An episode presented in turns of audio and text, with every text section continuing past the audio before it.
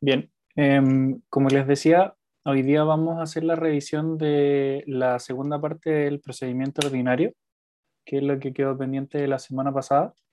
Em, Carlos me dijo que no eh, viéramos sumario. ¿A ustedes les entra sumario en la tutoría o no? ¿Vienen individual?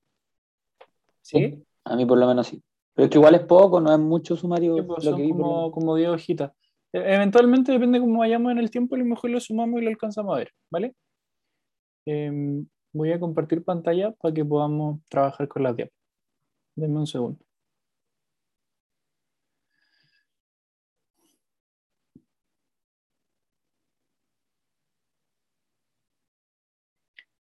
Eh, ya, creo que ahí ven la diapo, ¿verdad? Ahí se ve. Súper. Lo que nosotros estábamos viendo la semana pasada entonces fue eh, el procedimiento ordinario, partiendo con el análisis de lo que decía relación con las medidas prejudiciales, que decíamos nos permiten justamente preparar lo que va a ser la entrada del juicio. Vimos la demanda, vimos qué suponía justamente eh, hablar de lo que iba a ser la demanda, vimos sus requisitos, vimos de qué trataba el debido emplazamiento, analizamos en ese sentido lo que suponían las actitudes que podía adoptar el demandado frente a la notificación válida de la demanda, eh, hablamos en ese sentido de la contestación, de la réplica, de la dúplica, vimos ahí también qué pasaba con la reconvencional eh, y también analizamos por último lo que iba a ser la conciliación. ¿ya? Entonces ese es como el mapa o la estructura que llevamos hasta ahora de lo que va a ser el procedimiento ordinario. Ahora, terminando con el análisis de lo que va a ser la conciliación, tenemos que entrar a analizar lo que va a ser la fase probatoria, ¿ya? O la, la etapa de prueba.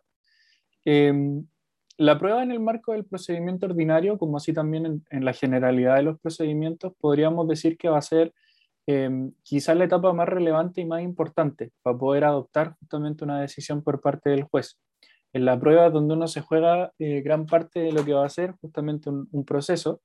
Y desde ese punto de vista, y antes de entrar a analizar cada uno de los medios de prueba, que a lo que se aboca justamente esta diapositiva, me gustaría comentarles algunas cositas importantes, como por ejemplo eh, el tener en consideración que la prueba en materia del procedimiento ordinario civil eh, es una prueba que se rige por un sistema que va a ser de prueba legal o tasada, que desde ese punto de vista supone que el juez va a encontrar los medios probatorios en lo que va a ser el código, que además tiene la valoración de esos medios probatorios en el código y tiene también determinado cómo se realiza justamente el ofrecimiento y la rendición de la prueba en la ley, a diferencia de lo que pasa con otros sistemas probatorios como el de la sana crítica. Eh, desde ese punto de vista hay que tener en consideración que si bien justamente la generalidad de los medios probatorios en materia civil se rigen por lo que va a ser justamente la prueba legal o tasada, eh, hay una excepción que es la prueba pericial, la cual va a tener que ser valorada justamente conforme a las reglas de la sana crítica, en razón a la lógica, máximas de la experiencia y conocimiento científicamente afianzado, que a su vez también justamente son en ese sentido elementos de valoración que uno los puede ir llenando de contenido. ¿ya? Em, hay que tener en consideración también, cuando nosotros estamos haciendo alusión a eh, lo que va a ser en este caso la fase probatoria, que la fase probatoria en el procedimiento ordinario es eventual. Y va a ser eventual porque no siempre va a estar presente y no va a estar presente, por ejemplo, cuando nos encontremos con los supuestos del artículo 313 del Código de Procedimiento Civil, cuando hablamos de un allanamiento, de una aceptación de los hechos o cuando las partes, por ejemplo, piden en este caso se resuelva sin más trámite. También hay que tener en consideración que todo medio probatorio supone en este caso eh, la introducción, entre comillas, podríamos decir, de una fuente probatoria al proceso.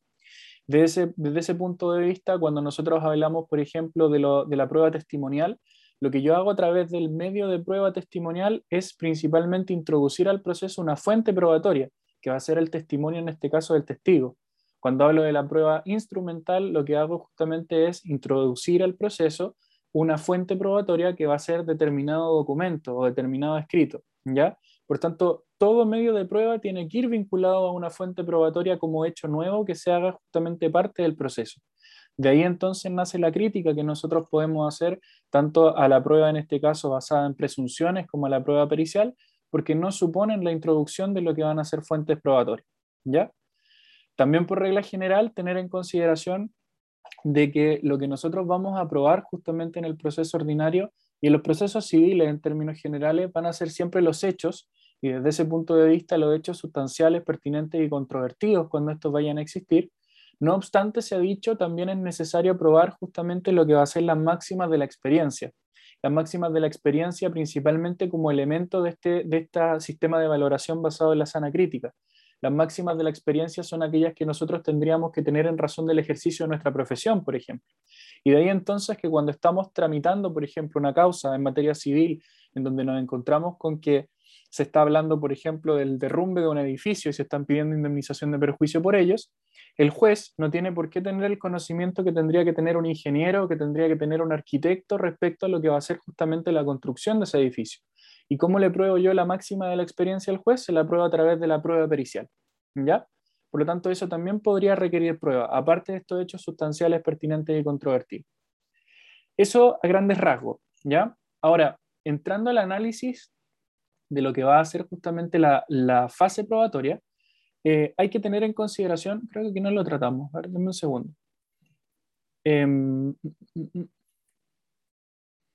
no, acá están acá están solo los medios de prueba. Cuando hablamos de la fase probatoria, hay que tener en consideración que la fase probatoria. ¿Sí?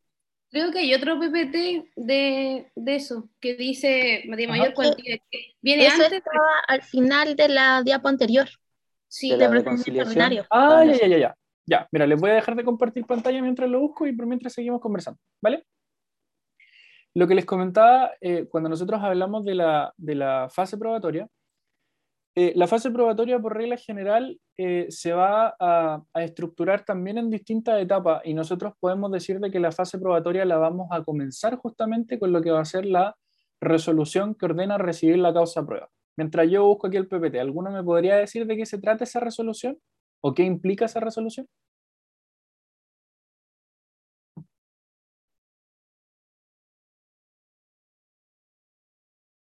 ¿No? ¿Ninguno? Es la resolución que recibe la causa prueba, ¿de eso estaba hablando? Sí. Eh, o sea, yo no, sé mucho, pero que se notifica por cédula y que establece los hechos eh, pertinentes, sustanciales, controvertidos, como el término probatorio, las días hábiles que se va a llevar a cabo, algo así, ¿o no?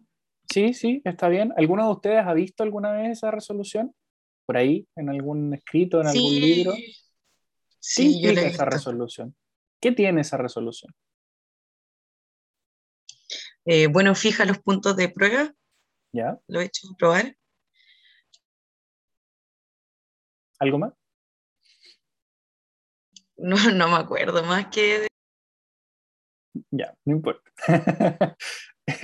Aquí encontré la, diapositiva, ¿ya? Eh, creo que sigo con la... No, esta es de ejecutivo. Dame un segundo la resolución que ordena recibir la causa prueba va a ser principalmente la, resolución que a nosotros nos permite comenzar con lo que va a ser este término probatorio. ¿ya? Desde ese punto de vista hay que tener en consideración que la resolución que ordena recibir la causa prueba va a ser una resolución que encuentra eh, su regulación en el artículo 318.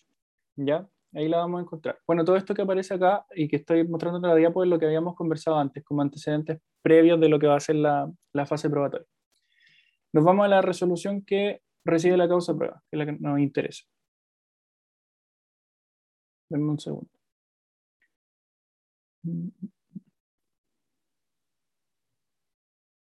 Ya, aquí está como les decía, se encuentra regulada en el artículo 318 y desde ese punto de vista esta resolución ha sido considerada como aquella que tiene una naturaleza jurídica de interlocutoria. De ahí entonces que se critique justamente cuando también en doctrina se le ha denominado como el auto de prueba, porque en realidad no es un auto, no responde a la naturaleza jurídica de los autos desde el punto de vista del 158, sino que más bien va a ser en este caso una interlocutoria. ¿Qué contiene? Eh, se plantea justamente en el artículo 318 que va a contener la orden de recibir la causa prueba y la fijación de los hechos sustanciales pertinentes y controvertidos. No obstante, la doctrina también ha señalado que debiese contener la expresión de la causa de recibir justamente el término probatorio, que por regla general van a ser 20 días, y la fijación de los días y la hora dentro del término probatorio en el cual se va a recibir la prueba testimonial. ¿Ya? Se notifica, como bien decían por ahí, por cédula, a diferencia de lo que pasa con la resolución, en este caso que recibe el incidente a prueba, que se va a notificar por estado diario. y nos vamos a, encontrar con esta resolución siempre y cuando, después de terminado el trámite justamente del llamado conciliación, existan entonces estos hechos sustanciales pertinentes o controvertidos que hagan necesaria la recepción de lo que va a ser la causa prueba. ¿Ya? Desde ese punto de vista, si no hay justamente eh, fase probatoria, por lo que comentábamos delante, ya sea porque hubo un allanamiento, una aceptación de los hechos, etcétera, se va a pasar derechamente a citar a oír sentencia, ¿ya? Y no nos vamos a encontrar con esta resolución. ¿Qué pasa si esta resolución justamente no, nos es notificada y contempla hechos sustanciales eh, pertinentes o controvertidos que nosotros justamente queremos modificar? O que nosotros, por ejemplo, queremos eliminar uno de ellos, o que nosotros queremos agregar uno nuevo. Desde ese punto de vista, la eh, alternativa de impugnación que plantea el código en el artículo 319 es el recurso de reposición con apelación al subsidio en contra de la resolución. Se va a tener que interponer en un plazo de tres días desde la notificación justamente de lo que va a ser en este caso el auto de prueba. No obstante, la regla general justamente van a ser en este caso de cinco días, como nosotros sabemos. Eh, va a proceder obviamente en contra de este tipo de interlocutoria y lo que va a buscar es rectificar justamente esta resolución, agregar un nuevo punto de prueba o eliminar justamente un punto de prueba. Desde ese punto de vista, como la apelación es subsidiaria, va a ir en el mismo escrito que lo que va a ser justamente em, este recurso de reposición. Eh, y se va a tener en consideración que esa apelación solamente va a ser conocida en el caso de que sea denegado justamente la reposición, por eso se habla de una apelación subsidiaria, ¿ya? La apelación se va a conceder en el solo efecto devolutivo, por consiguiente en el supuesto de que sea rechazado el recurso de reposición y suba la apelación a ser conocida por la Corte de Apelaciones, va a seguir la tramitación de lo que va a ser justamente el término probatorio. Y desde ese punto de vista, se va a tener en consideración que en el supuesto de que la Corte de Apelaciones llegara a acoger el recurso de apelación, en donde, por ejemplo, yo buscaba en este caso incorporar un nuevo punto de prueba y desde ese punto de vista necesito, por ejemplo, nueva prueba a presentar, si ya el término probatorio había avanzado tanto que no me quedan días para poder hacer valer justamente la prueba frente a este nuevo punto probatorio, se podría llegar justamente a establecer un término probatorio, en este caso em, especial, ¿ya? que a lo más podría ser de ocho días.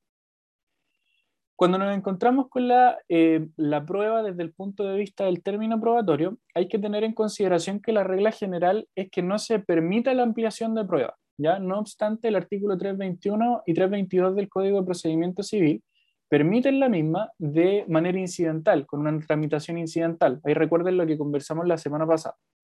Desde ese punto de vista, se entiende justamente que en el caso de que se acoja la nueva prueba dentro del término probatorio, como ya les decía, va a haber un plazo especial justamente para poder en este caso rendir la misma, y la contraparte va a poder alegar respecto a esos hechos nuevos lo que estime pertinente. ¿ya? Y aquí están los casos en los cuales podríamos encontrarnos con nueva prueba dentro del marco del término probatorio. Hechos que ocurrieron durante el término probatorio o hechos acaecidos antes, pero de los cuales no tuvimos nunca noticia y que por consiguiente ahora mismo las podríamos justamente alegar. ¿Ya? Desde la perspectiva ahora del término probatorio, o sea, ¿con qué nos encontramos después de que termina el llamado a conciliación? Hay que tener en consideración que el término probatorio uno lo puede definir como este periodo que determina la ley en el cual las partes van a poder justamente rendir su prueba, principalmente. Desde ese punto de vista hay que tener en consideración que el término probatorio, que por regla general, les repito, es de 20 días, porque es el que responde al término probatorio ordinario, va a comenzar a computarse eh, desde dos momentos, dependiendo justamente de la situación en la cual nos encontremos. Lo podemos empezar a computar desde la última notificación del auto de prueba o de la resolución que ordena recibir la causa prueba a lo que va a ser justamente las partes, siempre y cuando no se haya deducido recurso de reposición con apelación al subsidio en contra de las mismas, o desde justamente la notificación que falla el recurso de reposición cuando sí se dedujo el mismo. Y esas son las dos oportunidades de cuando vamos a empezar a computar estos días. ¿Qué características tiene este término probatorio? Es un término legal eh, por lo tanto, la ley va a señalar cuánto va a durar justamente el término probatorio. Es un término común, lo cual supone que todas las partes van a tener que rendir justamente prueba dentro de lo que va a ser este plazo establecido. No se suspende, salvo que las partes lo pidan, eh, y por ejemplo ahí podríamos encontrarnos con que las partes se pusieran de acuerdo en que se suspendiera el término probatorio o incluso que lo restringieran. Es un plazo fatal desde el punto de vista de la prueba testimonial y cuando analicemos la testimonial lo van a entender, principalmente porque se considera fatal desde el punto de vista de la lista de testigos y además se dice que es un plazo de días hábiles. ¿Ya? ¿Cómo podemos nosotros diferenciar el término probatorio? En tres, principalmente. Término probatorio ordinario, término probatorio extraordinario y término probatorio especial. Vamos a comenzar analizándolo. Antes de esto, ¿tienen alguna duda de lo que ya hemos conversado? Yo, se va eh, a agregar una cosita. Hola. Ah, Carlito. Eh, no recuerdo si en el fondo lo señalaste o no, pero hay una cuestión importante en el fondo que es como, eh, a ser el punto, eh, que, ¿qué es lo que pasa, por ejemplo, si yo repongo la, el auto de prueba, ¿cierto? El tribunal me acoge la reposición y si la contraparte en el fondo eh, puede o no hacer algo respecto de esa resolución que acogió el recurso de reposición. ¿Ya? Vuelvo, me, me retrotraigo un poco porque creo que enredé un poco la wea, ¿cierto? Eh, se dicta una resolución, un auto de prueba, yo lo repongo, ¿cierto? Porque en el fondo no, no, me, no me gusta un punto de prueba, por ejemplo, y pido que se elimine. Eh, el tribunal me da la razón, acoge mi reposición, eh, y en el fondo ahí lo importante es ver qué puede hacer la contraparte, ¿ya? Eh, porque en el fondo se le, se le acoge la reposición a la otra. Y ahí lo que se puede hacer, ¿cierto? Es apelación, ¿ya? Porque no hay reposición en contra de una resolución que ya falló una reposición, ¿vale? Entonces la contraparte, en, el- en ese caso en particular, lo que puede hacer es llegar a apelar, ¿ya? Eh, otro punto importante relacionado con lo del 321 que hablaba el SEBA, que era lo de la ampliación de la prueba, eh, revisen el 326, que no sé si lo habéis mencionado antes de que me conectara. No, todavía no. Eh, el, el el 326 del Código de Procedimiento Civil es súper importante y lo suelen preguntar para todos los efectos, tanto para el oral como para el escrito. ¿Por qué? Eh, no lo tengo a la vista, pero el 326 en el inciso primero, si no me equivoco, eh, no, el, segundo, perdón, señala, son inapelables la resolución que dispone la práctica de alguna diligencia probatoria y la que da lugar a la ampliación de la prueba por sobre hechos nuevos alegados durante el término probatorio. ¿Vale? La primera parte del- del inciso señala que no se va a apelar, no, es apelable la resolución que decrete, ¿cierto? Una prueba en específico. Por ejemplo, yo pido que en la causa en particular, ¿cierto? Se decrete, no sé, la designación de un perito para efectos de hacer un informe pericial. ¿Ya? Respecto de esa resolución, señala este artículo que no es procedente la apelación. O sea, a la contraria, no puede decir, voy a apelar esta weá porque en realidad el informe pericial no es necesario. No puede, va a ser procedente esa apelación. Pero, a contrario sensu, y aquí es donde viene lo importante, a contrario sensu, eh, tenemos que interpretar que sí va a ser apelable aquella que niega eh, el recurso de, eh, perdón, es apelable aquella que en el fondo no decreta una diligencia probatoria que yo solicité. Me explico. Si yo pido el informe de, de perito, ¿cierto? Y el tribunal ok, accede a ella y cita una audiencia para efecto de designar a uno para hacer un, un informe, el SEBA como contraparte no puede apelar esa resolución. ¿Ya? No puede. Vale por el 326. Y a contrario sensu, si yo pido en el fondo que se eh, realice un informe pericial y por lo mismo se decrete la prueba, ¿cierto? Y se designa un perito, y el tribunal me dice no al lugar, esa resolución sí es apelable. ¿Ya? Y eso se extrae a consecuencia del 326. ¿Vale? Y también está todo el tema del derecho a la prueba, por eso en el fondo se, se, se puede apelar. Para que lo tengan en consideración. Ya, eso. Y los términos probatorios. Bueno, por favor, esta voy a aprendárselo bien porque es más importante que la mierda y lo suelen preguntar en todos los grados. ¿Les quedó claro lo del 326? ¿Lo entendieron, Tengo te- chiquillos? ¿Sí? ¿Está claro? Ya. 326 es una de las normas más relevantes para efectos de, de prueba, ¿ya? Así que consideren lo importante. Típico pregunta de, de escrito. ¿Qué puede hacer usted si le deniegan, no sé, un medio probatorio, si acceden al mismo y la otra parte se opone, etcétera? ¿Ya? Eh, también consideren en el caso de lo que iba a ser la, el artículo 319, cuando hablamos del recurso de reposición con apelación en subsidio, que, ese va a ser un ejemplo de sentencias que causan ejecutoría, ¿ya? Desde el punto de vista de aquellas que nosotros podemos ejecutar aun cuando exista un recurso que se está conociendo respecto a la misma, ¿ya? Porque mientras se está conociendo la apelación con el solo efecto devolutivo, vamos a seguir tramitando en este caso el término probatorio, ¿ya? Vamos con los términos probatorios. Como dijimos, los podemos clasificar en tres, ordinario, extraordinario y especial.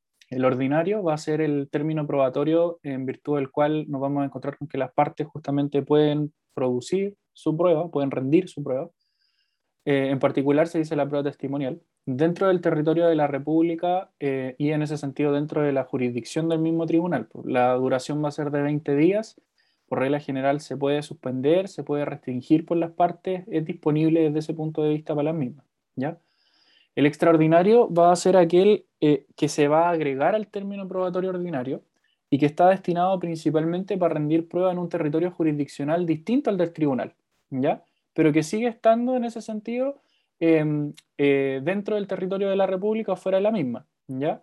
La duración va a ser de 20 días más la tabla de emplazamiento. No sé si han visto la tabla de emplazamiento, pero la pueden encontrar en la página del PJU, donde ustedes ponen dónde van a rendir la prueba, dónde quieren notificar y dónde está el, el, proceso, y les va a tirar unos días. O sea, por ejemplo, yo quiero, no sé, por rendir prueba Em, o, quiero notificar de Arica a Talca y me va a tirar, no sé, la tabla de emplazamiento son cinco días. Y esos cinco voy a tener que sumársela en este caso a los 20, que es el total. Ya la tabla de emplazamiento es una cuestión que tiene la, la propia página del PJUT, así que no se enreden ahí como en buscar las tablas, las cortes y todo eso.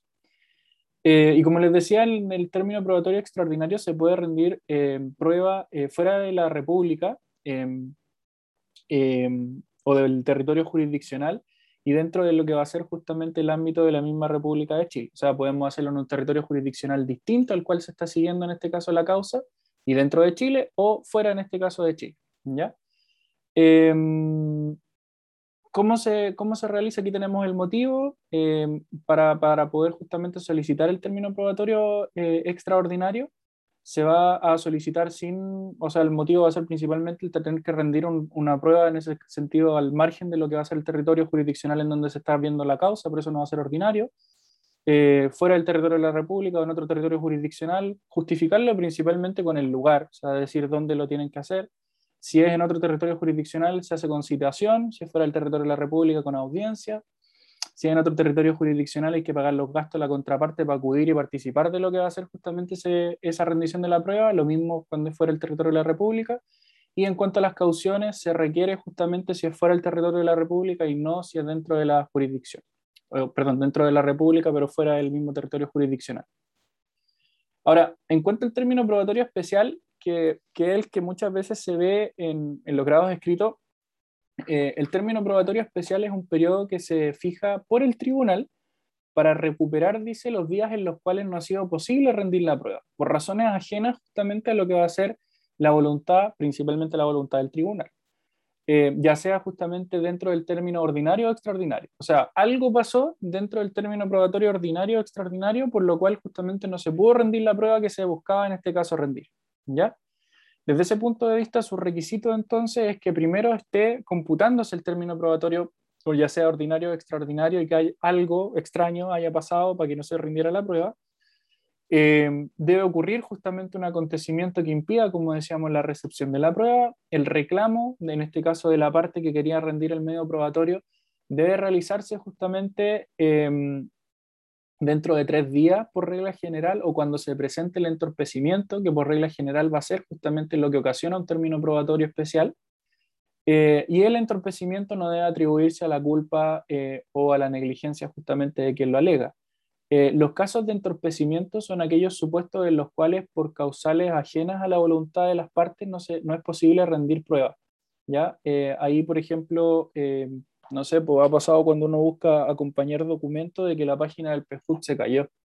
Eh, y lo que uno ahí podría alegar es el entorpecimiento, sacando ya sea un pantallazo mostrando la página del PFUT caída, o incluso existe justamente en la página del PFUT una partecita en donde uno puede sacar un certificado que acredita justamente el entorpecimiento como tal. ¿ya?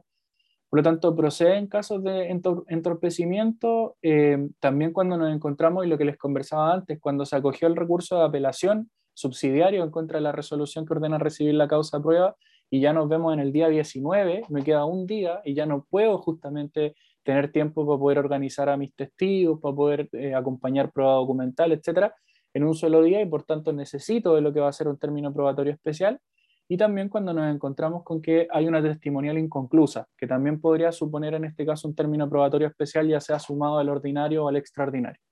¿Ya? Eh, en cuanto a lo que van a ser los medios de prueba, tener en consideración, y esto es muy importante, apréndanse la definición de medios de prueba, eh, van a ser elementos que la ley consagra eh, que permiten principalmente a una de las partes o a ambas probar justamente los hechos que alegan, ¿ya? Desde ese punto de vista, suponen, como ya les decía yo anteriormente, la incorporación al proceso de las fuentes probatorias, ¿ya? O sea, si yo quiero justamente incorporar en este caso un testimonio de eh, Juanito Pérez, él va a ser la fuente probatoria y lo incorpora a través de un medio de prueba que va a ser la prueba testimonial. Desde ese punto de vista, los medios de prueba se pueden clasificar en aquellos que están preconstituidos o circunstanciales, directo, indirecto, que hacen plena prueba o semiplena prueba. Esto lo vamos a ver principalmente cuando estemos hablando de cada uno de los medios probatorios. Y los medios de prueba en particular son los que encontramos acá eh, en, el 341, si no me equivoco, el Código de Procedimiento Civil, y también los podemos extraer justamente del Código eh, Civil, propiamente tal, desde el 1698, creo, eh, y también algunos de ellos los encontramos regulados en el Código Orgánico de Tribunales, como por ejemplo lo que podría ser el instrumental. Eh, iban a ser, como ya les decía, instrumental, testimonial, confesional, pericial, eh, inspección personal del tribunal y presunciones. No obstante, la pericial y las presunciones son criticadas por la doctrina que se han considerado medios de prueba justamente por lo que veíamos anteriormente, ya que no suponen la introducción de una fuente probatoria. Fin de la presentación. ¿Ya? Ahora sí nos vamos a la otra presentación. Dale nomás, Carlito. Una cosita antes de, de en el fondo pasar al otro. Eh, cuando vimos disposiciones comunes no hablamos de los plazos. Creo que no. ¿Ya? Eh, porque siempre me lo salto, de hecho, para hablarlo con ordinario, porque ahí en el fondo se entiende mejor. Eh, si hablé de los plazos ya, estoy puro weando entonces ahora. Pero voy a preferir, prefiero repetirlo. ¿Cómo se, se cuentan los plazos en procesal? ¿Alguien se acuerda? Viables y discontinuos. Hablemos de reglas generales, ¿cierto? Por regla general se trata de un plazo de días, ¿cierto? Son hábiles y son discontinuos. ¿ya? Por ejemplo, hagamos un ejercicio. Si el auto de prueba se notifica eh, con fecha de hoy a la última de las partes, ¿cuándo vence el término ordinario? El término probatorio es un término común. Eh, se cuenta desde que se notifica a ambas partes pero como dijiste, por lo que escuché, se notificó ahí solo uno, tendría que esperar que la notificación se haga la otra. Entonces, para poder contar efectivamente. Pero Ya, pero yo dije, no, si yo dije que en el fondo se notificaba la última de las partes. hay que contar los... mal. Ya, pero si se notifica la última de las partes, ya. Oh. Cuente, pues, lo escucho. ¿Cuándo es el término probatorio? ¿Cuántos días tiene este mes? ¿31, 30? ya estamos a 26, tiene 31. ¿Quién, ¿quién llega? Está en un calendario, todos los teléfonos tienen calendario, uno viene en el 1800. 2, 3, 4, 5. ¿El 15 de septiembre? 7, 8, 9, 10, 11, 12, 13, 14. Mm, no. ¿Sería el 18? ¿Por qué? Porque ahí están los 20 días y les conté los domingos que son festivos. El 18 Pero el 18 feriado, ¿vale? Ah, pero. Ah, verdad. ¿Cómo te olvida eso? El 20, el 20. No, pues, el 17 es feriado también. Sí. ¿O no? Sí, está feriado, yo lo tengo en rojo. Entonces sería el 21. Ah, sí, yo no tengo eso. El Tengo, 21. yo tengo 17, 18, 19 según mi calendario en rojo. Ya el Sería 21. entonces. El 21, ya, se cuentan los 20, ¿cierto? Hagamos el ejercicio ahora, ya he hablado. Se notificó la última de las partes el 26, ¿cierto? Entonces tenemos que el primer día el 27, después el 28, 30, 31, 1, ¿cierto? El 2, el 3, el 4 de septiembre, 6, 7, 8, 9, 10, 11, 13, 14, 15, 16, y ahí nos saltamos al 20, 21, y ahí están los 20 días, ¿vale? ¿Y cómo se computan los plazos? Porque una cosa es cómo se cuentan, ¿cierto? Ya en el fondo, o sea, cómo son los plazos. Por regla general son de días, son hábiles, ¿cierto? Discontinuos. Eh, pero ¿cómo se computan? Como la- la- las horas en las que se, eh, eran de 8 a 8. Como... ¿Dónde están regulados los plazos? En el código civil 50 del Código Civil. Ya, Código Civil, ¿cierto? Las son de días completos y se 48. cuenta hasta la medianoche del último día del plazo, antes de la medianoche. Sí, Son las dos reglas de, son las dos reglas de cómputo de los plazos. Ya son de días Sí. completos y se cuentan hasta la medianoche el día en que vence. ¿Vale? Que es como una cuestión relevante. ¿ya? Eh, no lo pasen por alto porque se suelen colocar en el escrito casos de plazo. Creo que ahora uno de plazo, no estoy seguro, pero, pero sí, creo que sí, sí hicieron encontrar un plazo para un recurso de casación en, la, en el fondo. Entonces, eh, ténganlo en cuenta. No es, no- no es difícil a veces, se, se complican mucho, pero, pero es fácil. Ya no, no es tan complejo. Lo otro, si son plazos de meses y son plazos de años, ¿cierto? Ahí son días continuos. Ahí no hay, no, no hay ninguna gran dificultad. Ya. Eso. Me en silencio. ¿Dudas de lo que hemos conversado hasta ahora?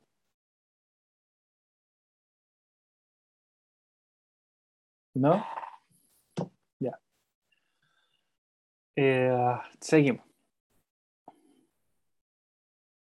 Vamos a ver ahora los medios de prueba. ¿ya? ya vimos un concepto de los medios de prueba, vimos dónde estaban regulados por regla general. eh, código de procedimiento civil, código civil, también tenemos un poquito del COD en algunos medios probatorios. Eh, y nos vamos primero a lo que va a ser la prueba instrumental. ¿ya? Lo primero que tienen que tener en consideración cuando estamos hablando de la instrumental es que señalar prueba instrumental no es lo mismo que hablar de prueba documental. ¿ya? El nombre correcto es instrumental. ¿Y por qué se habla de instrumental? Porque la prueba va a ser aquella que se produce por medio de instrumentos y desde ese punto de vista el instrumento no necesariamente va a ser un documento. ¿ya? El documento dice relación con aquello material a través de lo cual yo consigno una idea, un escrito. La prueba instrumental no necesariamente, como les señalaba, podría suponer en ese sentido la idea del documento. Menos ahora cuando hablamos, por ejemplo, con la nueva ley de, tramitación electrónica que considera también a los instrumentos electrónicos. Por tanto, aquí hay una relación casi de género-especie desde el punto de vista de que todo documento podríamos considerarlo como un instrumento, pero no todos los instrumentos van a ser considerados con la misma noción de documento que teníamos antiguamente. ¿ya? Em, cuando hablamos de la prueba instrumental hay que tener en consideración principalmente que el, el instrumento puede ser clasificado y puede ser clasificado en instrumento público o en instrumento privado. El instrumento público va a ser aquel que va a ser justamente autorizado con las solemnidades legales y por competente funcionario. Por ejemplo, ¿qué se le ocurre de un instrumento público?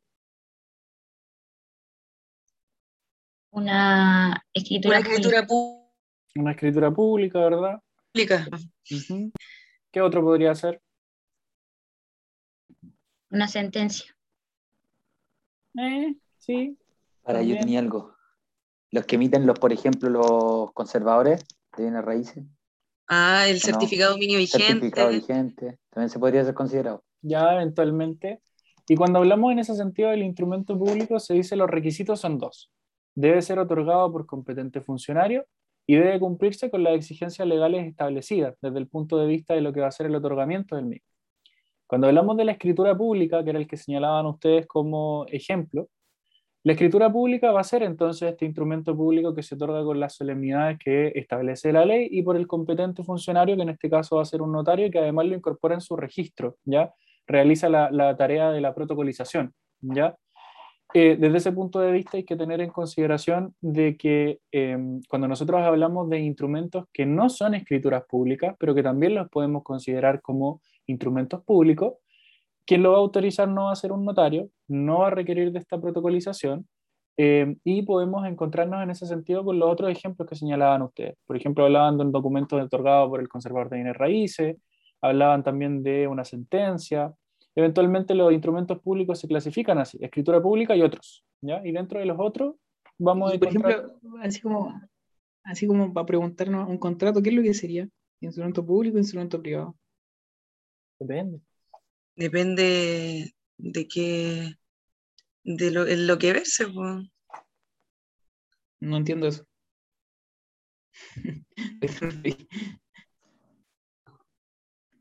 Estáis silenciado, Dani, así que no te escucho.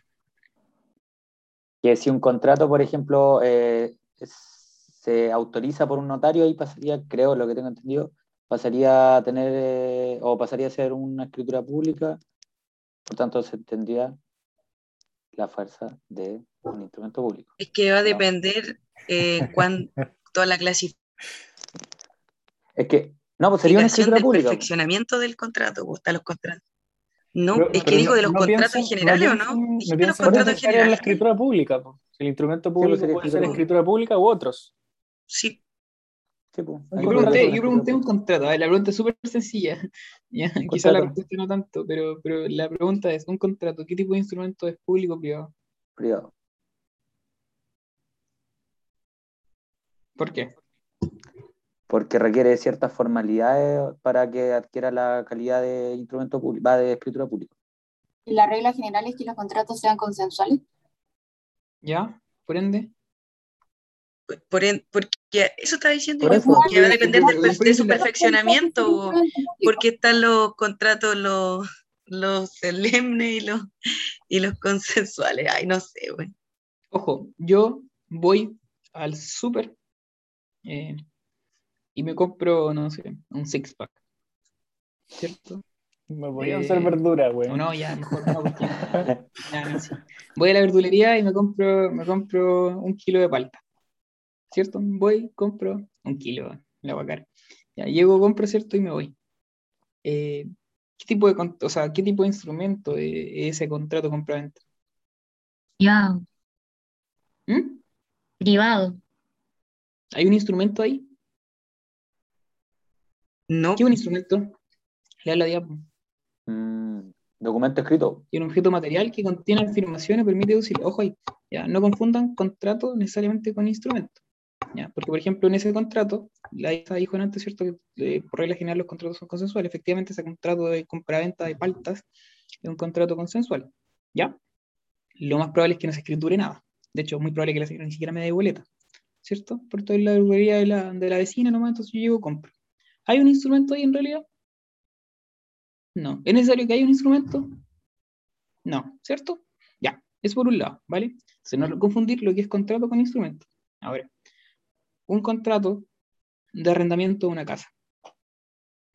¿Ya? Lo más probable es que ese sí se vaya a escriturar. No necesariamente, pero puede que sí. Ya, supongamos que está escriturado. Ahora sí tenemos un instrumento, ¿cierto?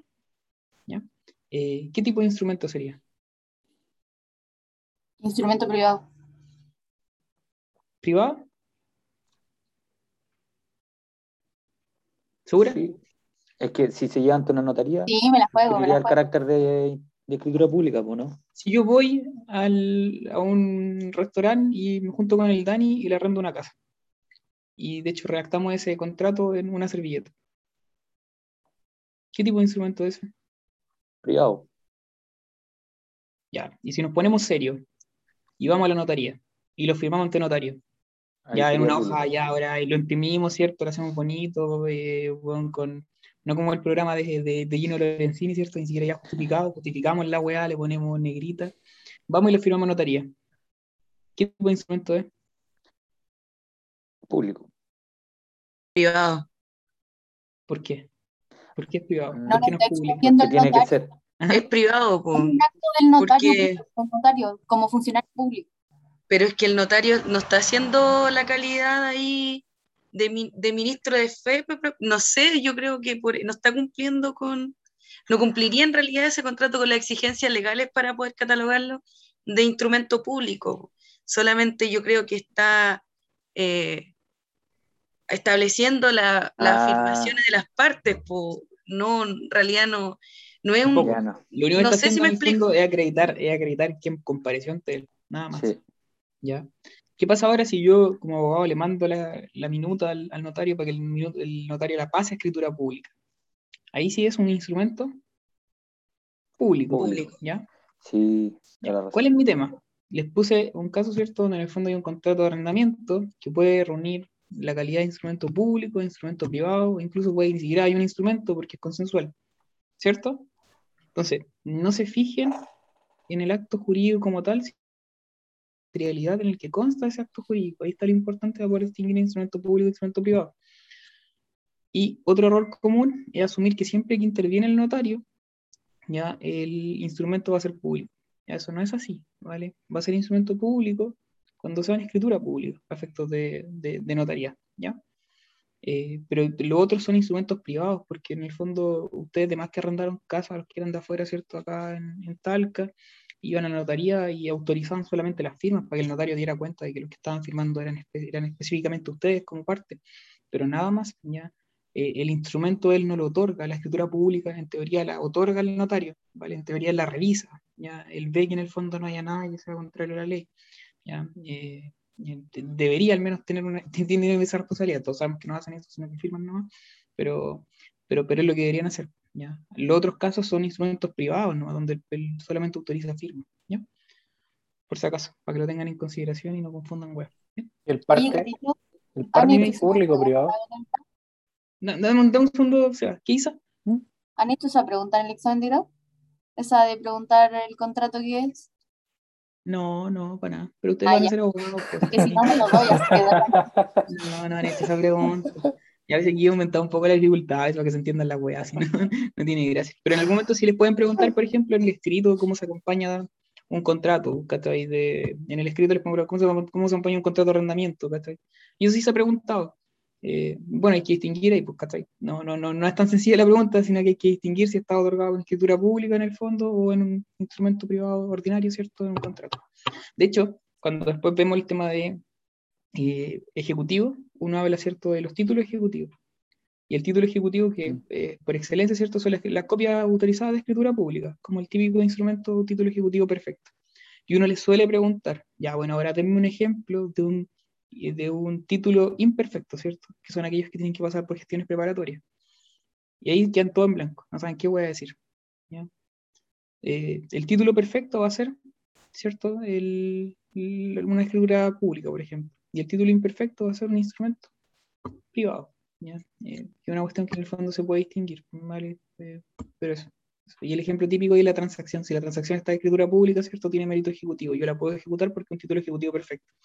Si una transacción no consta por escritura pública, sigue siendo un contrato, sigue siendo un instrumento privado. Y por ende, igual lo puede ejecutar, pero tiene que ser por gestión preparatoria. ¿Vale? Pero es muy importante manejar como esa, esa distinción. ¿ya? Si van a ser abogados, van a ser buenos, pues, no, no, no pichan bien. Ya, eso, se va. Eh, vamos a seguir. ¿ya? Eh, estábamos viendo entonces diferencia instrumento público, instrumento privado. Ya vimos lo que suponían los instrumentos públicos. Se clasifican en escritura pública y en los otros. Y los privados son principalmente los que no son públicos. ¿ya? No tienen ninguna otra definición como muy, muy estructurada. Son los que no son considerados como públicos propiamente tal.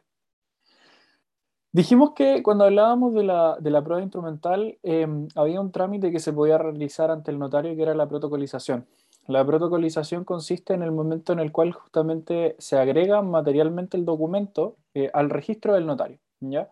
¿Qué importancia tiene realizar la protocolización de lo que va a ser en este caso un instrumento? Le permite al instrumento privado, en el caso de que sea un instrumento privado, como les decía el Carlos, eh, que adquiera fecha cierta respecto de lo que van a hacer los terceros.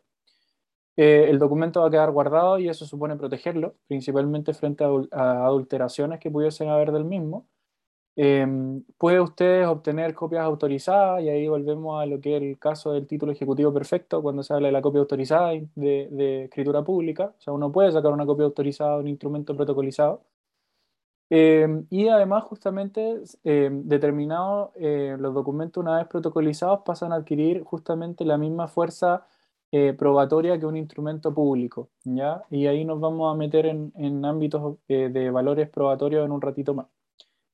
Cuando hablamos de la oportunidad para poder producir la prueba instrumental, eh, a ver, la- los medios probatorios por regla general uno los puede, puede ir jugando con ellos en el, en proceso civil y podemos encontrarnos con prueba instrumental, por ejemplo, en las medidas prejudiciales, cuando lo vimos en el 281, 284 y 286, que yo podía justamente acompañar prueba como una medida prejudicial probatoria.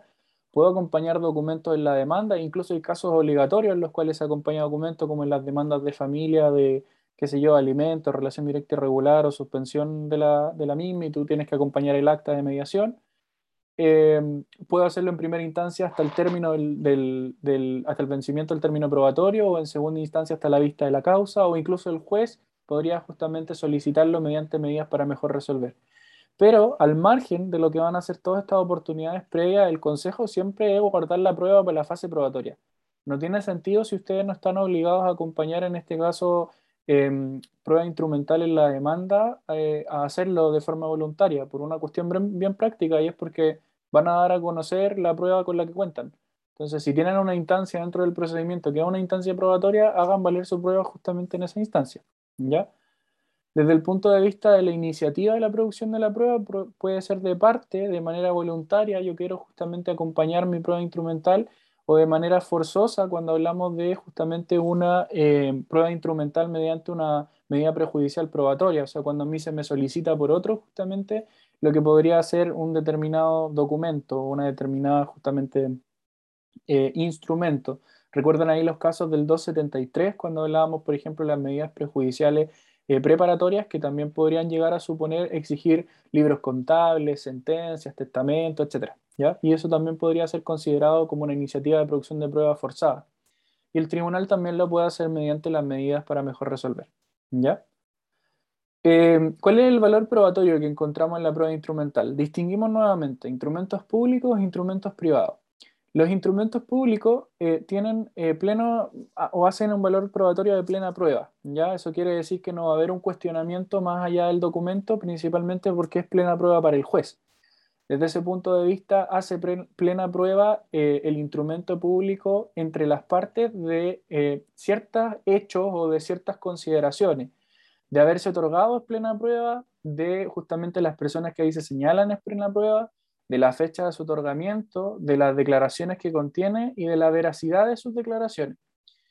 En cambio, cuando hablamos de los terceros, se dice que hay plena prueba, pero solamente de haberse otorgado, de la fecha en la cual se otorgó y del efecto justamente de sus declaraciones. En ese sentido, no hace plena prueba respecto de lo que va a ser eh, justamente los otorgantes, ¿ya?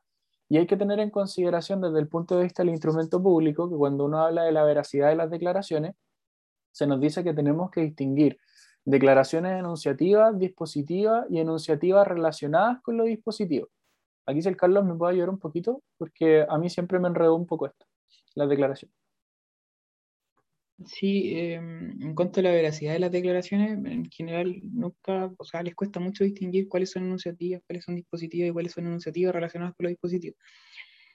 Y lo cierto es que ahí sí es complejo y va más allá del entendimiento porque en el fondo es o sea, no, es como algo tan sencillo porque es que es lo que se va a entender de cada cláusula en particular.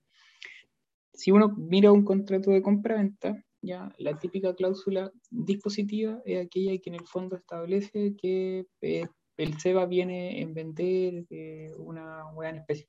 ¿ya? Voy a traducir un contrato de compra-venta y eh, se entiende mejor, ¿vale? Ya puedo compartir pantalla. No sé si puedo. Creo que no. No sé si puedo. Creo que sí, puedo, ¿no? ¿Estamos del mismo? Sí, hay que utilizarlo. Ya, creo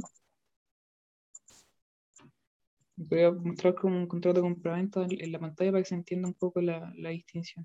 ¿Vale? Ya, este es un contrato de compraventa tipo. ¿Vale? Como el tipo. En la primera, o sea, la primera parte, ¿cierto? Se, se hace la comparecencia, se individualizan a las partes, ¿vale? A los comparecientes. Eh, y en la cláusula primera siempre se suele colocar como la individualización del bien que en el fondo se va a vender. ¿Vale? Hasta ahí, pura chaya. La cláusula segunda es la importante. ¿Vale? ¿Qué dice la cláusula segunda? Por el presente instrumento, doña María Elisa Urrutia y doña Zoila Urrutia, en adelante las vendedoras, venden, ceden y transfieren a don Rubén Darío Torosa Tartón, en adelante el comprador, quien compra, acepta y adquiere para sí la totalidad de los derechos, bla, bla. Ya, esta cláusula es dispositiva o enunciativa. ¿Qué creen ustedes? Ya está fácil, ¿cierto? Es una cláusula dispositiva, ¿cierto? Porque hay disposición de bienes. Ya en el fondo se está haciendo la tradición, ¿cierto? De la cosa. O sea, más que la tradición, en el fondo se está vendiendo en particular la cosa, ¿vale? Em, luego, la típica cláusula enunciativa eh, es esta, por ejemplo. Ya la quinta, que habla de que las partes declaran cumplida cualquier cierre de negocio, promesa de compra-venta, ante ella relativa al inmueble, esta cláusula es netamente enunciativa, ¿cierto? Porque en el fondo es una declaración de las partes, ¿vale? No hay nada a disposición acá, simplemente una declaración que hacen ellas, ¿vale? Eh, y la típica cláusula, que en el fondo es enunciativa, que es una declaración, ¿cierto? Pero que está relacionada con lo dispositivo, vendría siendo la cuarta. ¿Qué dice la cuarta? que la venta y cesión de derechos que sobre el inmueble objeto de la presente compra-venta tenía las vendedoras se hace a corpo en el estado en que se encuentra lo vendido y que la compradora declara conocer y aceptar con todos sus derechos, usos, costumbres servidumbre activa, libre todo grabado, no provisión, embargo, bla, bla, bla. ¿ya? ¿Por qué se entiende que es una enunciativa? Porque es una declaración que hace las partes, es una mera declaración, no más que eso. Eh, no están disponiendo de nada, pero a la vez está relacionado con el dispositivo porque están declarando, ¿cierto?, que esta propiedad que en el fondo se está transfiriendo está libre de todo, de todo gravamen, de toda hipoteca, eh, de, todo, de todo derecho limitativo del dominio, ¿vale? Son los tres tipos de cláusulas típicos que sirven como para ilustrar un poco todo a nivel de ejemplo y que perm- permite entender, pues las dispositivas, ¿cierto? Producen pleno efecto sea, probatorio, eh, pl- plena fe, la denunciativa, en realidad hay una presunción ahí de veracidad, y las enunciativas que están relacionadas con los dispositivos también producen pleno valor probatorio, ¿vale? A eso, me callo. Tenéis que habilitar para compartir pantalla.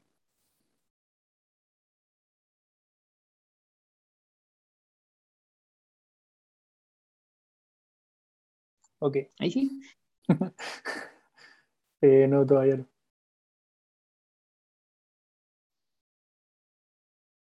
no, pero tú puedes compartir, weón. No, porque te hice anfitrión. Ah, mal hecho. ¿Para qué me hay, para qué me hay posiciones que yo no quiero? Eh, Jerarquía. ¿Te puedo porque- volver esta weá? Manda. sí, mándalo para acá. Te vuelvo, te vuelvo el poder.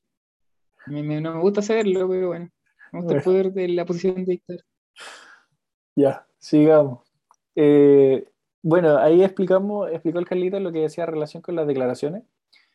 Eh, cuando hablamos ahora del instrumento privado, la regla general cuando nos encontramos con un instrumento privado es que tiene el valor probatorio eh, cero en términos generales, ¿ya? Eh, salvo que sea reconocido, ¿ya? Y en ese sentido, cuando hablamos del reconocimiento que se puede realizar justamente en los instrumentos privados, tienen que tener en consideración el artículo 346 de lo que va a ser el Código de Procedimiento Civil. ¿Ya? El, reconocer el instrumento privado va a suponer otorgarle el mismo valor probatorio a un instrumento público. Y ese reconocimiento puede ser de distintas maneras. ¿ya? Puede haber un reconocimiento que sea expreso, un reconocimiento tácito, un reconocimiento judicial. Eh, aquí encontramos un poco. Dice el, el 346 número 2, por ejemplo. Con conocimiento se va a tener justamente en este caso que acompañar el instrumento y bajo el apercibimiento de tenérselo por reconocido, salvo la objeción en sexto día. ¿Qué quiere decir eso? Que cuando nosotros estamos frente a un reconocimiento tácito del instrumento privado, nos vamos a encontrar con que, por ejemplo, uno de ustedes acompañó el instrumento privado a lo que iba a ser la fase probatoria en el proceso y en ese sentido, si yo no lo objeto, eh, dentro de lo que va a ser sexto día, se le va a tener por reconocido, siempre y cuando ustedes lo hayan acompañado bajo este apercibimiento de tenerlo por reconocido. Teniéndose reconocido el instrumento privado, va a tener el mismo valor probatorio que el instrumento público, por tanto va a ser plena prueba. ¿Ya? Y si emana un tercero, tiene que hacerse justamente con citación. Esta es la forma de acompañarlo. ¿Ya? El reconocimiento, como les decía, puede ser de tres formas. Cuando es expreso, son los primeros dos supuestos del artículo 346. El tácito del número 3 y el eh, judicial va a ser el número 4. En el expreso nos encontramos, por ejemplo, con los casos de cuando el mismo instrumento ha sido considerado como eh, instrumento público y fue reconocido como tal y se le dio ese valor probatorio en otro juicio, y por tanto yo también en este juicio eh, actual lo voy a tener por considerado en ese sentido como reconocido y le voy a dar el mismo valor probatorio. Tácito, el que les expliqué recién, del 346 número 2. Y judicial va a ser cuando se realiza lo que se conoce como el juicio de contraste, que supone en ese sentido justamente que tenemos eh, lo que va a ser un instrumento eh, privado, el cual va a ser contrastado, por ejemplo, con el original y se va a poder determinar en ese sentido si es justamente el mismo o no, si es verdadero o no, y por tanto le vamos a dar un valor probatorio similar. En cuanto a la forma de acompañarlos, como decíamos en juicio, el instrumento público siempre con citación y el privado justamente con conocimiento y bajo percibimiento cuando emana la contraparte y un tercero con citación. Pregunta importante. ¿Qué significa que se acompañe con citación y que se acompañe con conocimiento? Eso lo vimos la semana pasada.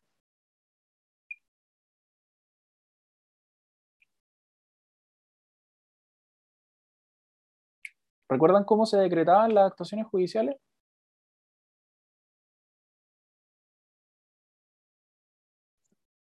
No sean cobardes. Si se daba un plazo a la otra parte para responder, era uno, ¿no? ¿Ya? ¿Cuál será? Se podrían decretar de plano, con audiencia, esas son.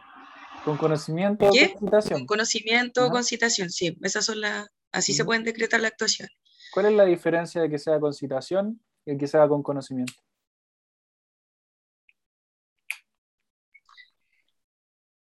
Eh, que con citación que se, se puede producir un incidente ya que debe haber una notificación a la contraparte y ella puede eh, plantear... como Eso es con audiencia, creo. No, que con audiencia se produce el incidente de forma inmediata. No, con audiencia se necesitaba la notificación, por lo que No, recuerdo. pero en las dos, en las dos, en las dos se necesitaba la notificación. Pero uno se producía, lo que recuerdo, se producía el incidente inmediato que era la con audiencia y la concitación se podía producir el incidente si la parte alegaba. Entonces con conocimiento se requiere solamente la notificación, pero no se le da la posibilidad de, eh, ¿cómo decirlo? De, eh, no sé, pues, alegar o oponerse ella. ¿Alguien dice otra cosa? Yo digo otra cosa. Pero peleen.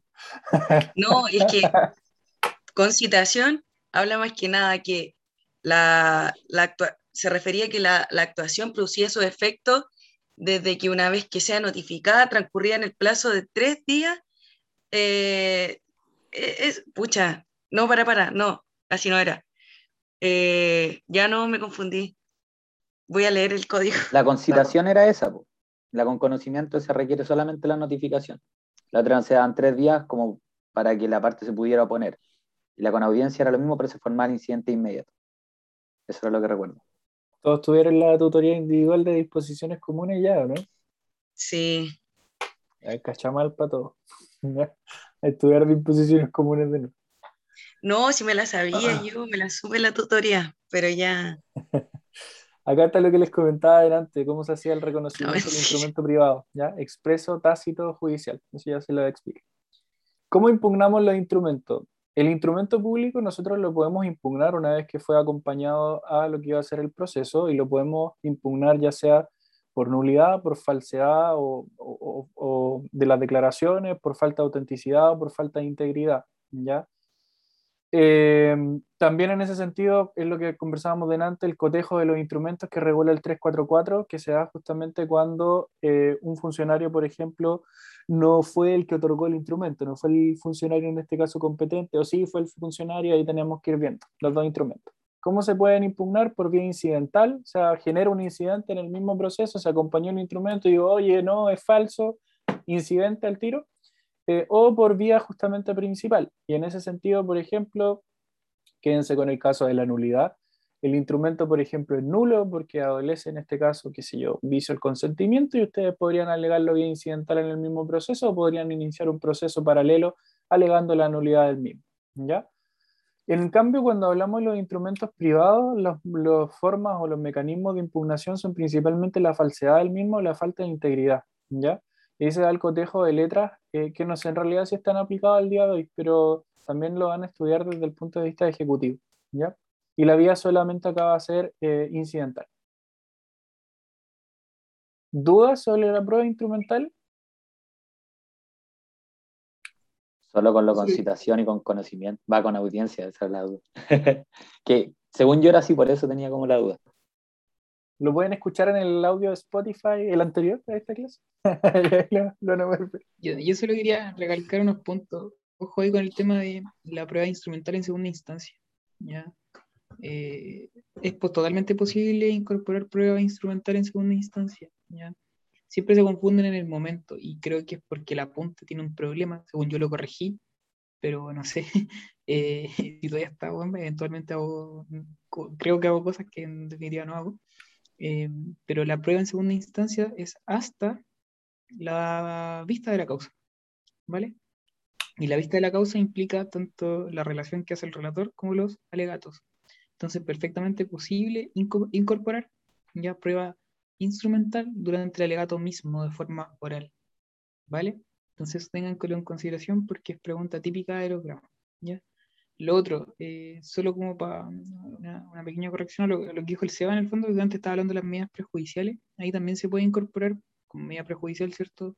Instrumental, ¿ya? Pero no entran como prejudiciales probatorias, sino que son prejudiciales preparatorias, ¿ya? Porque las preparatorias, ¿cierto? Están todas las que en el fondo son exhibición de documentos, de libros, contables, bla, bla, bla, reconocimiento de, de, eh, de, declara- o sea, de, ah, declaración jurada, ¿cierto? Por la firma puesta en un instrumento privado, etcétera, etcétera, etcétera.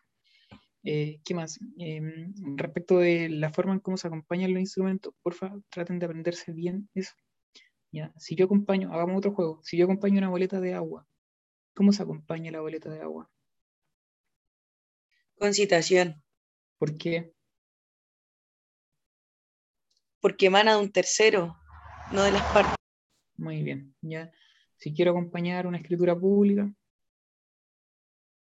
Con citación, muy bien. Si quiero acompañar un certificado de un psicólogo, con citación, Ya. Cuando el certificado del psicólogo, ¿cierto? Emana de un tercero, porque el psicólogo no es parte del juicio, eh, para poder darle valor probatorio a ese, a ese instrumento, ¿ya? Yo tengo que además citar al testigo, perdón, de aquel que elaboró el, instrumento, lo tengo que citar en la testimonial, para efectos de que dé cuenta de que ese instrumento efectivamente fue hecho por él y ya. No sé si se va a poder retroceder una, una diapo. ¿Dónde estaba eso? Pero si se fijan, cuando hablamos una más. eh, cuando una más atrás. Cuando el, el instrumento privado, ¿cierto? Emana de un tercero, como en este caso, uno va adelante ahora. Emana de, de, de, el instrumento privado emana. Ya, habla de que es concentración, ¿cierto?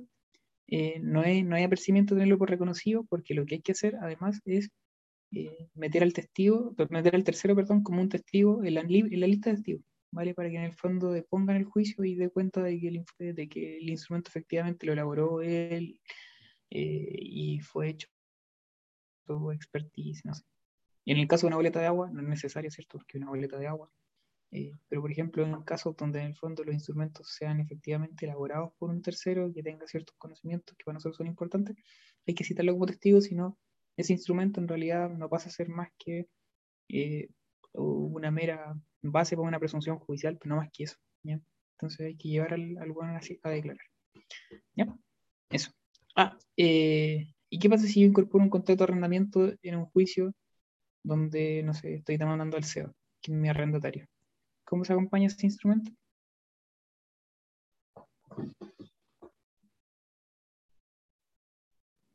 Estoy en un juicio con el SEBA, ¿cierto? Y en un juicio de arrendamiento tengo el contrato de arrendamiento. ¿Cómo se acompaña? Ahí sería con conocimiento, porque emana de la contraparte. Emana de la contraparte, ¿cierto? De parte en este caso, y así la contraparte, como es un instrumento de un arrendamiento, va a poder decir si en realidad firmó o no firmó ese documento. ¿ya? Y lo puedo objetar, ¿cierto? Por la razón de ir señalando que en el fondo no, no emanó de él. Si no dice nada dentro del sexto día, ¿cierto? En el fondo, en ese caso, eh, se va a entender que lo reconoce. ¿ya? Cuestión importante también, cuando hablamos de un instrumento público que se acompaña con citación, el plazo para objetarlo van a ser tres días. Si hablamos de un instrumento privado que emana de la contraparte, como es con conocimiento y bajo percibimiento tenerlo, tenerlo por reconocido dentro del sexto día, el plazo para poder objetarlo van a ser seis días. ¿ya? Y en el caso de que emane un tercero el instrumento privado, como es con citación, van a ser tres días. El único caso en donde esto se altera, y ya lo había dicho el SEBA, es cuando se incorporan con la demanda. Porque si se incorporan en la demanda del instrumento, el plazo para objetarlo va a ser el término de emplazamiento. el término de emplazamiento es. Eso, ¿vale? No, no tengo nada más que decir. Ujú. Em, eso. Vamos con la prueba testimonial. Un segundo. Ya. La prueba testimonial va a ser aquella que supone principalmente que personas declaren en este caso en el marco del proceso respecto de los conocimientos que tengan sobre los hechos controvertidos, sustanciales y pertinentes, que fueron justamente los que originaron en este caso la fase probatoria. Hay que tener en consideración que la prueba testimonial, como ya veíamos, tiene regulación tanto en el Código Civil como en el Código de Procedimiento Civil.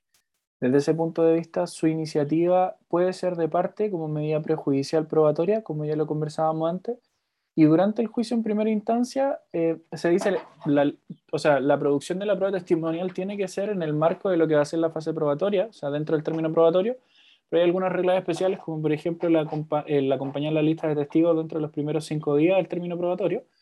Y en segunda instancia se dice que eh, solamente se podría rendir prueba testimonial en el caso de que en primera instancia haya sido imposible justamente la rendición de la misma, cuando estemos frente a hechos que no se pudieran acreditar en primera instancia o cuando sea estrictamente necesario. También se podría disponer de la misma como una medida para mejor resolver. La oportunidad ya lo veíamos como medida prejudicial probatoria eh, y en primera instancia veíamos justamente debe haber en este caso listas de testigos dentro de los primeros cinco días. En segunda instancia, hasta antes de la vista de la causa y también como medida para mejor resolver. ¿Cómo se produce lo que va a ser la prueba testimonial? Puede ser iniciativa de parte, como lo veíamos acá, o de oficio cuando es con una medida justamente para mejor eh, resolver. En la primera de, las situaciones nos encontramos con los supuestos de medidas prejudiciales y también de la, de la prueba testimonial en el marco de lo que es justamente el término probatorio. Y la última justamente se va a dar en razón de estas medidas que puede disponer justamente el juez. Em, el valor probatorio, lo hay que tener en consideración que primero cuando nosotros estamos haciendo alusión a lo que va a ser justamente la prueba testimonial, em, hay que tener en cuenta que em, vamos a tener que clasificar a los testigos para poder justamente aludir a su valor probatorio. Desde ese punto de vista, si estamos frente justamente a un testigo que es menor de 14 años, eh, solamente puede suponer justamente una base para una presunción judicial. ¿Ya? Siempre y cuando tenga discernimiento en este caso para poder declarar respecto de lo que vio o oyó. Eh, si el testigo justamente es de oídas, eh, nos vamos a encontrar con que es una base para una presunción judicial. Si es presencial, los vamos a distinguir por cantidad y desde ese punto de vista hay que tener en consideración justamente que cuando nos encontramos con testigos presenciales por regla general, estos van a ser los que suponen justamente plena prueba eh, no obstante, cuando son más de uno, vamos a tener que dotarlos justamente de ciertas características, como por ejemplo imparcialidad u objetividad, para poder justamente considerarlos como tales.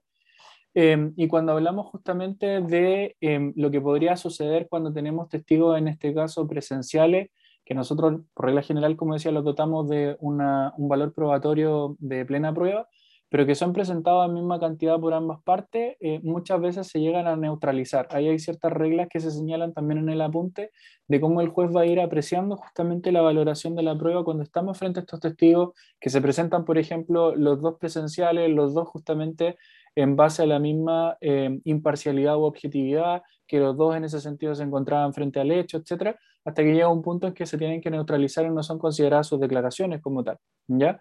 ¿Qué pasa si un testigo de la parte contraria declara justamente eh, en contra de lo que va a hacer justamente su propia, su propia parte, su propio, en este caso, em, de la propia parte que lo presentó? Em, no hay mayor relevancia desde el punto de vista de lo que va a ser justamente la declaración para la misma parte contraria, porque el principio de adquisición procesal supone que todo lo que se haya justamente presentado ante el tribunal va a ser, entre comillas, considerado en este caso para lo que va a ser justamente la sentencia y por consiguiente si mi testigo me jugó una mala pasada, jodíno.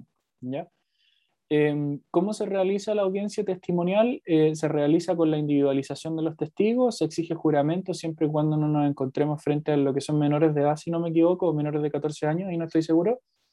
Em, están las preguntas de tachas que se van a realizar justamente al inicio. Eh, se realizan las preguntas por el receptor, no se rinde la prueba ante el juez porque sabemos que tenemos un modelo basado en este caso en la escrituración. Em, se realizan luego las preguntas por la parte que lo presentó, luego se realiza el contrainterrogatorio eh, y se levanta un acta respecto justamente de lo que fue la prueba testimonial. Em, hay que tener en consideración en ese sentido que em, cuando uno habla del testigo como tal, el testigo va a ser aquella persona justamente que permite esclarecer los hechos mediante lo que va a ser aquello que haya apreciado por sus sentidos, ¿ya? Eh, es una persona física, las personas jurídicas no pueden ser consideradas en este caso como testigos, va a ser considerado un tercero en el juicio y desde el punto de vista de los terceros lo vamos a ver como un tercero, en este caso que va a ser eh, interviniente, no obstante por regla general los, testigos son interesados, si lo pudiésemos considerar así, em, y que han tomado justamente parte de lo que son los hechos o conocimiento de los hechos que sucedieron en el pasado y que son objeto justamente del proceso. Como ya les decía, para saber su valor probatorio los tenemos que clasificar y desde ese punto de vista la clasificación más importante es la primera. El testigo presencial es aquel que estaba presenciando con su sentido lo que ocurrió, ya el que estaba mirando. El de oídas es aquel justamente que se enteró por otros de lo que ocurrió y el instrumental es aquel justamente que es considerado como tal para el perfeccionamiento de un determinado acto jurídico. Por ejemplo, los testigos en este caso de un testamento, ¿ya? El testigo eh, también es importante cuando se clasifica en hábil e inhábil, porque para poder declarar en juicio, eh, desde el punto de vista de la prueba testimonial, eh, nosotros por regla general tendríamos que considerar únicamente a lo que van a ser justamente testigos hábiles, ¿ya? De lo contrario, nuestro testigo podría ser tachado por la contraparte. Y de ahí entonces que se hace importante considerar cuando un testigo puede ser considerado inhábil y la inhabilidad puede ser absoluta o puede ser relativa. Cuando hablamos de la inhabilidad absoluta, esta se clasifica en dos. Puede ser inhábil el testigo por falta de aptitud sensorial, o sea, porque no es capaz de percibir de buena forma justamente lo que sucede en el mundo exterior, o por falta de probidad, ¿ya? La falta de aptitud sensorial supone que son testigos inhábiles el menor de 14, el demente sujeto a interdicción, privado de uso de razón, sordo, sordo-mudo, que no se puede dar a entender claramente, ¿ya? Y el eh, testigo justamente inhábil eh, absolutamente por falta de probidad es el que hace justamente de su oficio el testimoniar justamente en juicio, eh, el vago, el indigno justamente y también los que han participado de cohecho en juicio, ¿ya? Y cuando hablamos de los inhábiles relativos, la inhabilidad relativa se vincula más bien con una falta de imparcialidad desde el punto de vista de que el testigo tiene algún vínculo con la parte que lo presenta. Y ahí es considerado justamente como testigo inhábil el pupilo y el guardador, los trabajadores de la persona que los presentan, cónyuge y familiares más cercanos. ¿Ya? Nos vamos a la parte relevante eh, y que es cómo se rinde la prueba testimonial. La prueba testimonial supone la presentación justamente de eh, una minuta de puntos de prueba y de la nómina de los testigos. En ese sentido, eh, y así lo entiendo yo, la minuta justamente de los puntos de prueba, más que considerar una minuta de preguntas como se hace la absolución de posiciones, supone en este caso más bien referirse a cuáles podrían llegar a ser los puntos de prueba sobre los cuales va a declarar cada testigo que vamos a presentar. Pero obviamente no vamos a señalar ahí las preguntas porque no tendría sentido. Desde ese punto de vista, dentro de los primeros cinco días del término probatorio es que se va a acompañar justamente la lista de testigos que va a presentar cada una de las partes, individualizándolos correctamente, y se entiende justamente que va a tener que señalarse el nombre, profesión, oficio, domicilio de lo que van a hacer estos testigos. No existe un, límite para poder justamente establecer en la lista de testigos y por eso el consejo práctico es siempre incorporar la mayor cantidad de testigos que tengamos, no obstante después no declaren todos, porque podrían ser tachados algunos y los podríamos ir reemplazando. Eh, y además el hecho de no presentar justamente la lista de testigos dentro de los primeros cinco días acarrea la imposibilidad de rendir prueba testimonial. ¿ya?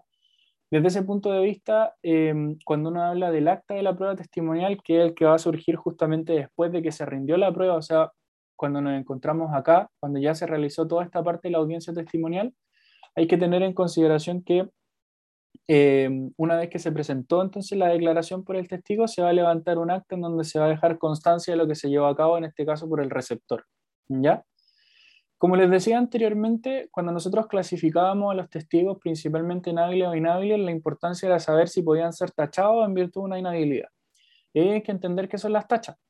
Y las tachas van a ser justamente medios de impugnación, podríamos decir, que desde ese punto de vista permiten hacer válida la inhabilidad del testigo. ¿Para qué? Para poder desestimarlo frente al juez. ¿Cuál es la oportunidad para poder hacer valer una tacha antes de que el testigo comience justamente a declarar? ¿Ya? Eh, y después obviamente de que hayan sido juramentados. O sea, cuando ya juró el testigo que iba a decir la verdad porque de lo contrario se expone a ser sancionado con X pena y pasar a la fiscalía, nos vamos a encontrar con que nosotros podemos realizar en este caso la tacha y realizar preguntas de tacha, ¿ya? Relativo justamente a lo que va a ser en este caso la inhabilidad que creemos que tiene ese testigo.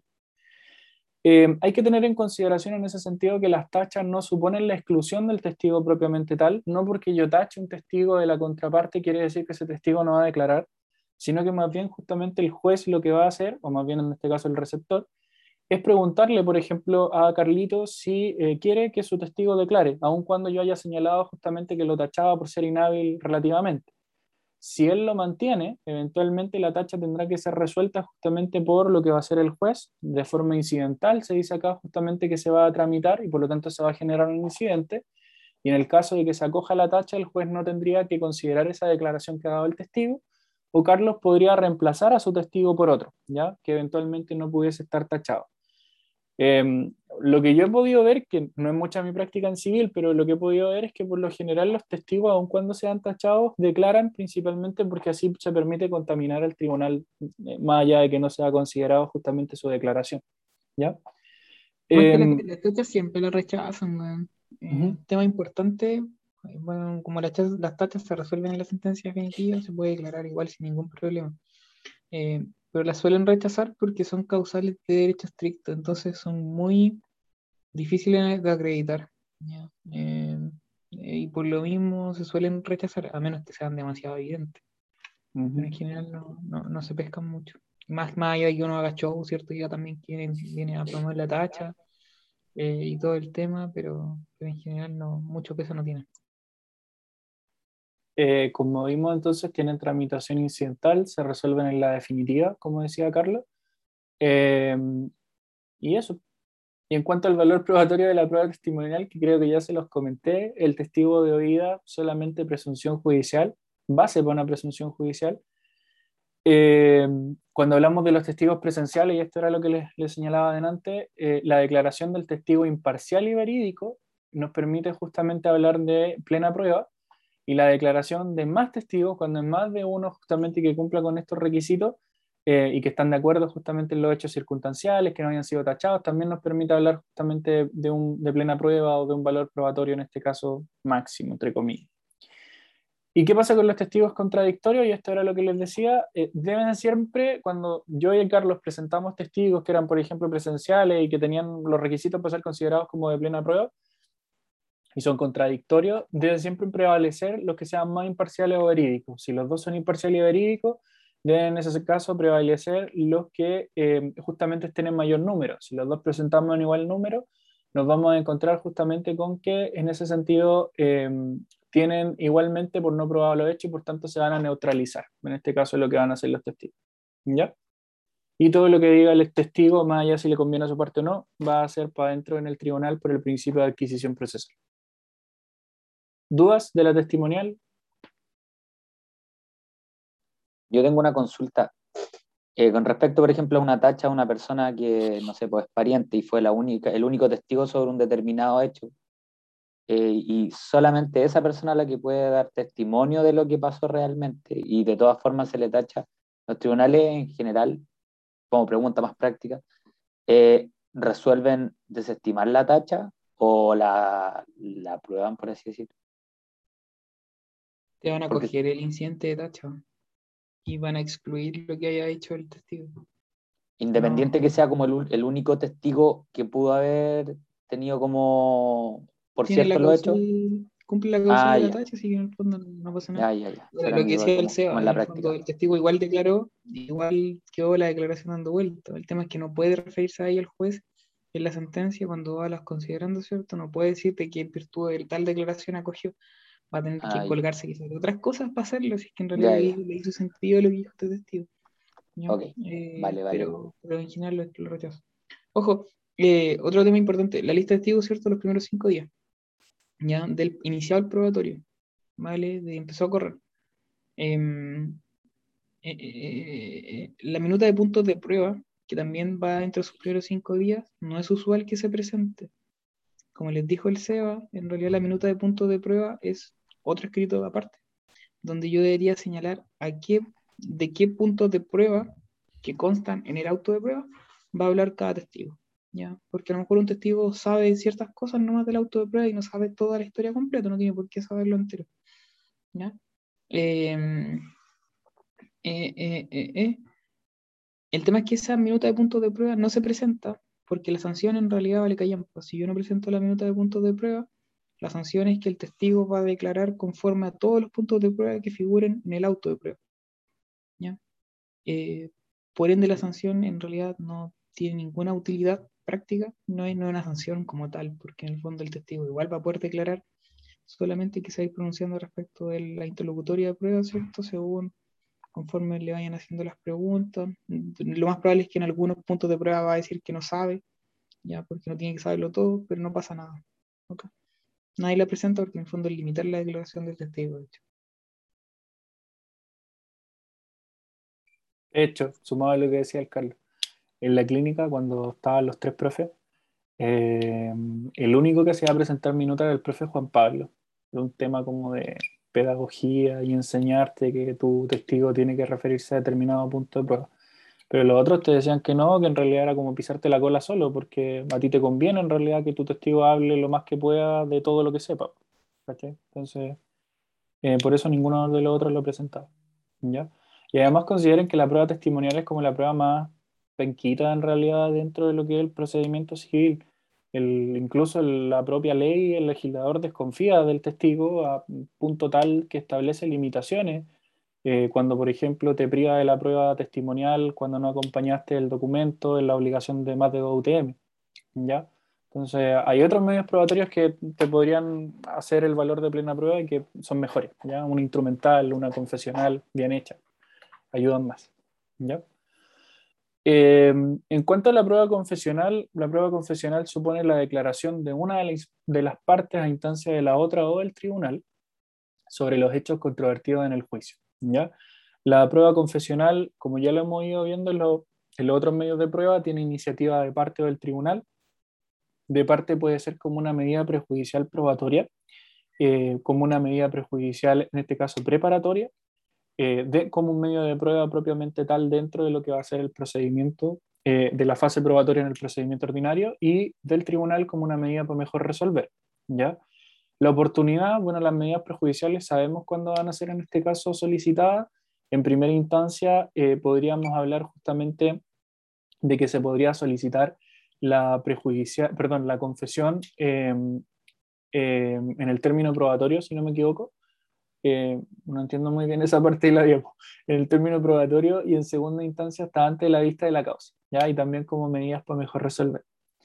Eh, en cuanto al, al, al, valor probatorio hay que distinguir, está la confesional extrajudicial y la judicial. A nosotros nos interesa la judicial, que es la que vamos a ver justamente como un medio probatorio, porque la extrajudicial es una cuestión que se estudia más bien desde el punto de vista ejecutivo, cuando hablen de los títulos ejecutivos perfecto e imperfecto. ¿ya? Desde ese punto de vista, cuando hablamos justamente del valor probatorio de una confesional judicial, cuando el que está declarando declara de hechos propios, se habla de que produce plena prueba su declaración.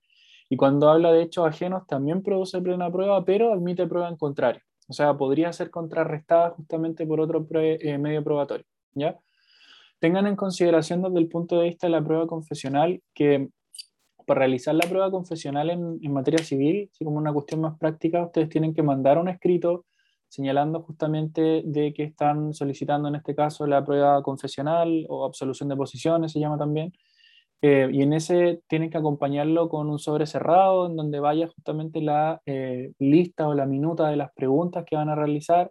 Deben solicitar que esa minuta o, sobre quede en custodia de lo que va a hacer el tribunal el cual va a ser justamente abierto el día en el cual se haya citado a lo que va a ser justamente esta prueba, esta prueba confesional.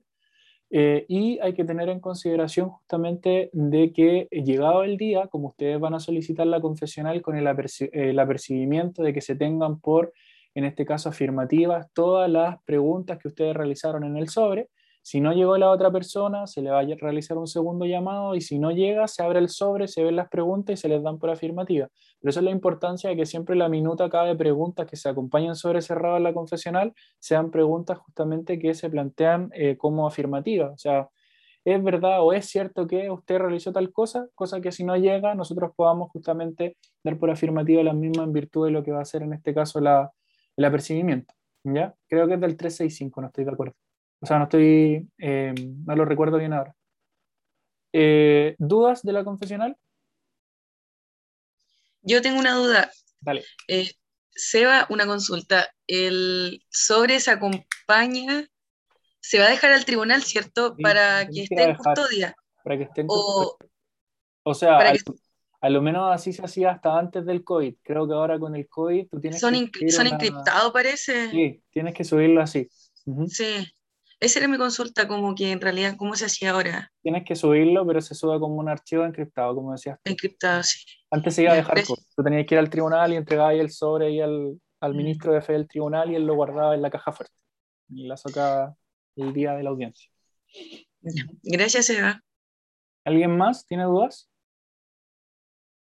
¿No? Ya, seguimos. Hablamos ahora del informe de perito.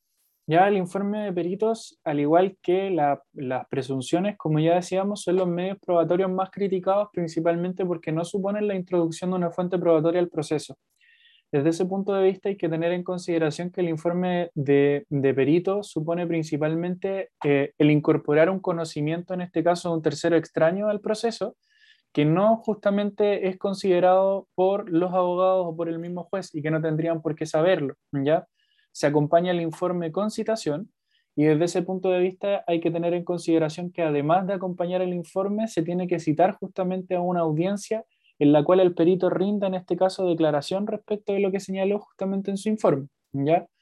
Desde ese punto de vista, eh, en el caso de que se requiera la designación de un perito, porque las partes no están conformes respecto justamente al perito que va a realizar cierta diligencia, va a haber también una audiencia para poder designar a un perito y que van a ser justamente por regla general los peritos que están en la lista, en este caso del tribunal, los que se inscriben para poder trabajar en el Poder Judicial. ¿ya? La iniciativa puede ser de parte, como medida prejudicial probatoria o como medio de prueba propiamente tal, o de oficio cuando es justamente a través de una medida para mejor resolver. ¿ya?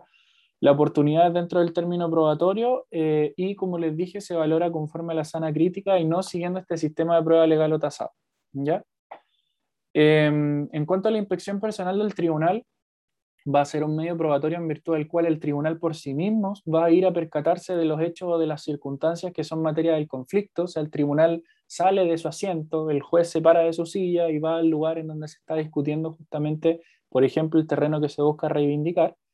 Y desde ese punto de vista hay que tener en consideración que el tribunal solamente la decreta cuando es estrictamente necesario. Por regla general, en el periodo de prueba los tribunales no son muy tendientes a decretar la inspección personal del tribunal, sino que más bien se la guardan como una medida para mejor resolver en el caso que sea muy necesario. ¿ya?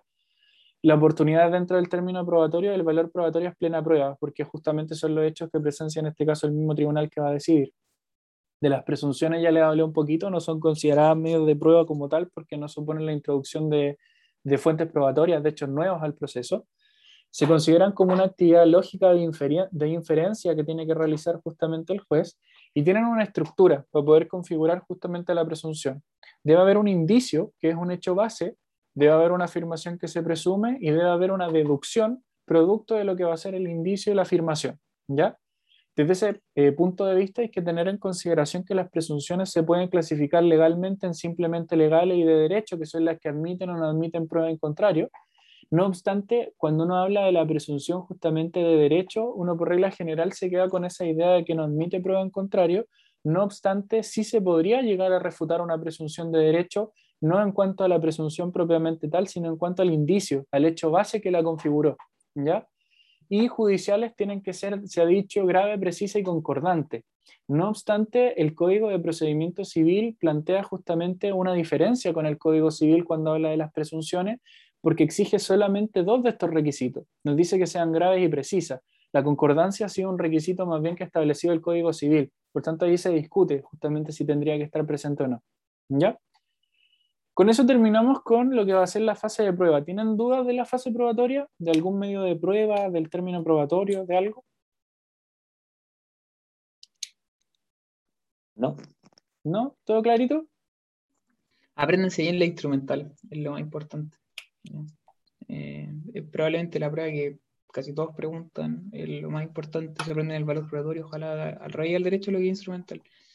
El otro se pueden relajar un poco, pero, pero instrumental bien aprendido. En el Dropbox hay un cuadrito, un esquema eh, muy bueno con, las comparaciones de todos los medios de prueba, ¿ya? que ahí lo pueden encontrar y, y trae todo. Hay que hacerle una pequeña corrección en cuanto a un valor probatorio, pero trae todo en general. Bien, ya. Etapa posterior a la eh, rendición de la prueba, viene el escrito de observación a la prueba, situación a ver sentencia, medidas para mejor resolver y término del proceso. El escrito de observación a la prueba. El escrito de observación a la prueba es la conclusión de lo que va a ser ya esta fase probatoria y supone principalmente el tirarnos flores como parte respecto justamente de lo que pretendíamos probar. Es un símil a lo que uno podría ver en la fase de discusión con la réplica y la dúplica, ¿ya? La utilidad que tiene el escrito de observaciones a la prueba es principalmente eh, que eh, el juez encuentre la recapitulación, el resumen de todo lo que nosotros hicimos en el término probatorio y por lo tanto de la prueba que rendimos y qué justamente es lo que buscábamos probar mediante la prueba justamente que rendimos. La oportunidad se dice que son 10 días, ya un plazo de 10 días eh, desde justamente el término del, desde el término probatorio y vencido justamente el término de la prueba dentro de los 10 días siguientes, dice, se puede hacer el escrito de las observaciones a la prueba, según el 430.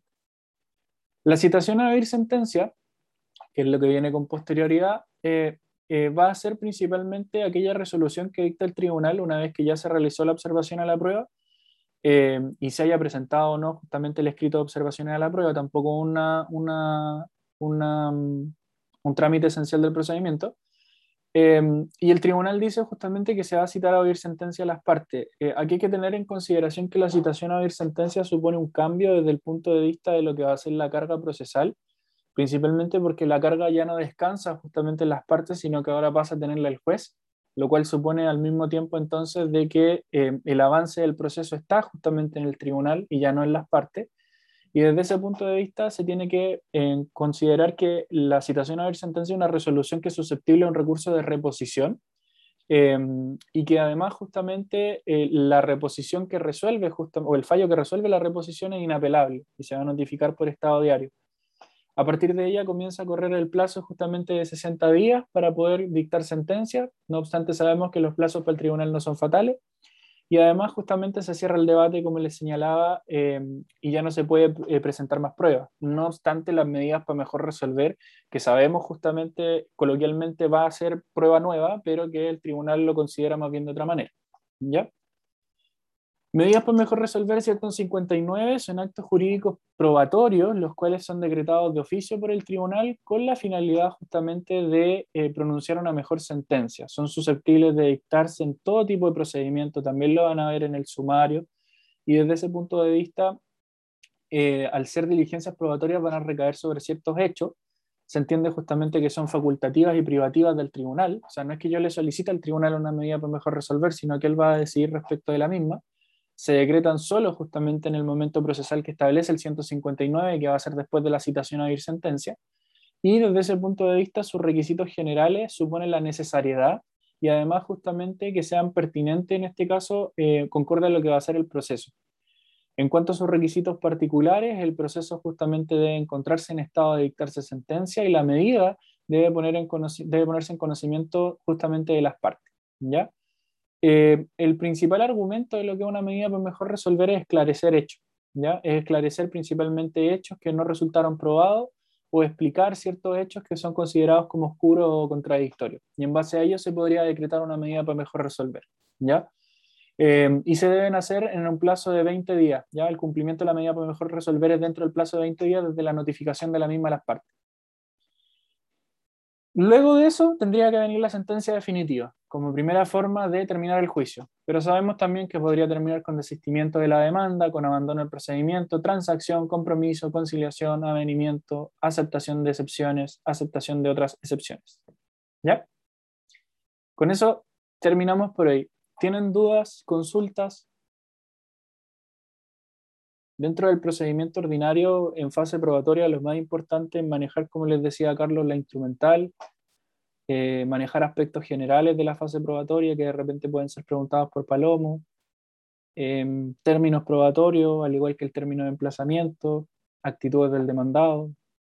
Yo, como se lo aconsejo también a los chiquillos que les hago clase, traten de hacerse un mapita con todo el procedimiento ordinario porque les va a ayudar mucho a poder esquematizar todo. Em, y eso.